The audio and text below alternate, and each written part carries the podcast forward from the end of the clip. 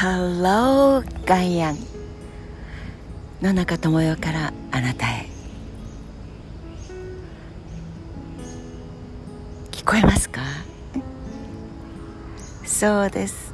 おはようございます。セミの声が聞こえないんです。その代わりにじりじりじりじりじりじり今カラスも「おはよう」って言ってくれました。でも溢れるように頭の上にそして全身に降り注いでいたあのセミたちの声が今朝初めて全然聞こえません。そんな朝が始まりました。彼らには G ショックもカレンダーも何にもないのに。というよりむしろそんなものがなければ時の移り変わりをきちんと把握できなくなっている人類がまあ気の毒だねって彼らからは見えるのかもしれません。鳩の羽ばたきまで聞こえてきます。セミが「ああわかりましたカラスさん」さまざまな鳥の声も聞こえてきます。もう全部を覆っていたセミがじじじじって。一人二人の声が時々聞こえてくるだけ。往診つくつくも声を潜めているというよりはもう「はいじゃあねさよなら」って木の幹枝に止まっているあの生き方そんな毎日を送っていた夏を終えてしまったのかもしれません。同じ場所なんですけれど。全く聞こえない。もうすごくびっくりしています。じじじじじじじじっていう。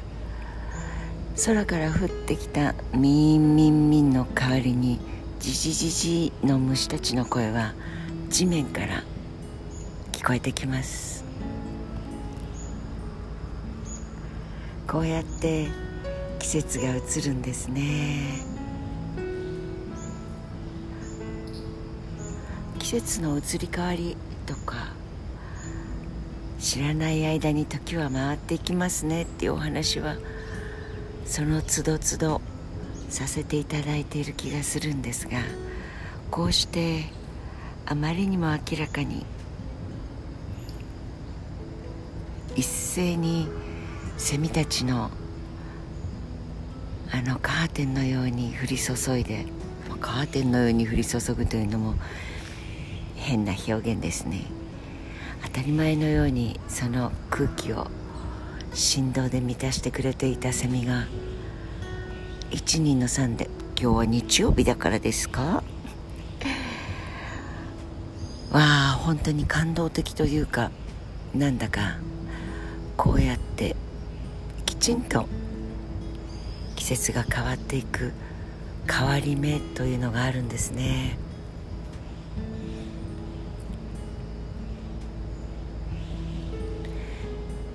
変わり目といえば四半期ベース。突然とても卑近な例になりますが四半期。3ヶ月ごとに、えー、それでは願いましてはでと言って例えば4567891011112ヶ月ごとの売上と利益と会社経営をしているとというよりもまあ日本がその四半期ごとの数字を出して市場にえー、目標としていた予算ってやつの上を行きました。あるいは未脱で行きました。みたいなことをとても人間でいうと人間ドックのコレステロールあるいは血圧みたいな形で企業の健全性経営の健全性みたいなことをそこで常に「ああごめんなさい」とか「ああうまくいったでしょ」だから株価が上がってますとか下がってますとかいやおかしいな。こんなに上がるはずがないんだけど業績自体は全然変わらないんだけどみたいな、まあ、業績と連動しているというのが健全な人間ドックといえば人間ドック企業ドックだったのかもしれません。それが大した売り上げもあるいは大した業績が上がってなくても株価が下がらなかったりうまくいっているのにガタンと下げられてしまったり。まあ市場というのは神の手ですからねという神の手などという表現が日本の東京株式市場に言えていた時代がなんだかおかしくなりましたよね。あるいはそのもっと前は四半期ベースなんてあんまり関係なかった。だけど四半期に出てくるその人間ドックの数字が全てであると。それこそが経営者がチェックしなきゃいけない数値でしたよ。コレステロールでしたよ。そんな単語も割合に最近そうですね。サッチャーのあるいはリーガンの世界の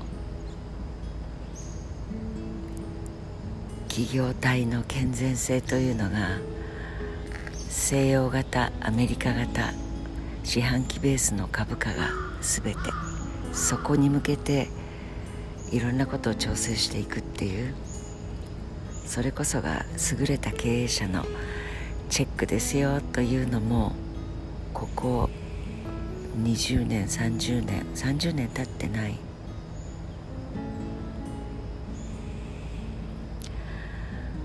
まあその前は日本経済というのは自家会計ではなくて母家会計言われていたんですよね。この辺りの中身については経済学あるいは小学部の学生さんがそばにいたら捕まえて聞いてみてください。経済新聞とかビジネス書なんていうのをなりわいにしている若者に聞かないで。その若者たちはもうあまりに毒されているかもしれません。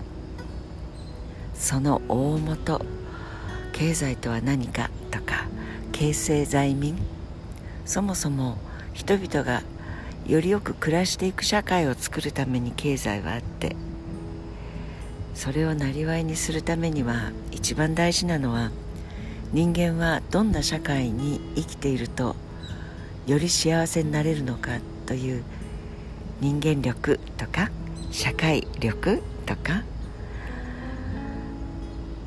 イデオロギーの前の人のホメオスタシス向上性常に生きるまあ向上心がないの向上性ではありません。よりよく生きていくために命はあるというような大元の人とは何か命とは何か。その一番大事な、まあ、人間の体でいうと体幹がしっかりしてないのに体操競技の平行棒の上に乗っかってくるりと回ってごらんなさいみたいなそんなことの技を競ってみたところで体幹のない体はくるりと回ることなんかできません。だからセーフティーネットを張りましょうとか言ってもきちんとした哲学や思想首から上の頭の共産主義とか社会主義とか資本主義とかんなことではありません。かかとからおへそからしっかりと体の本当に生きていくために必要なことは何か。食うこと寝ること愛し合うこと排泄すること。そんなふうに体感というのは命の大元です。こうやってセミの声が1ミリもしなくなっちゃったってあれ？あちょっと聞こえてきたかな？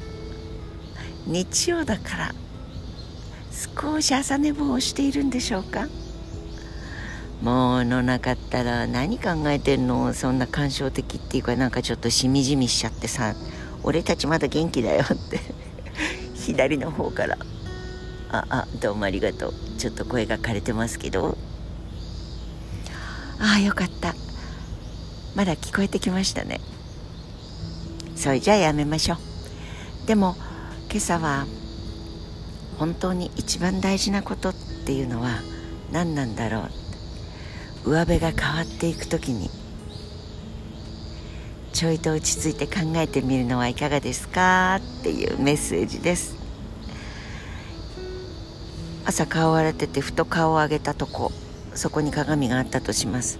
あ目の下がなんだかビヨーンってなってる。とかくぼんでるとか。えこんなところにシワがあったっけ？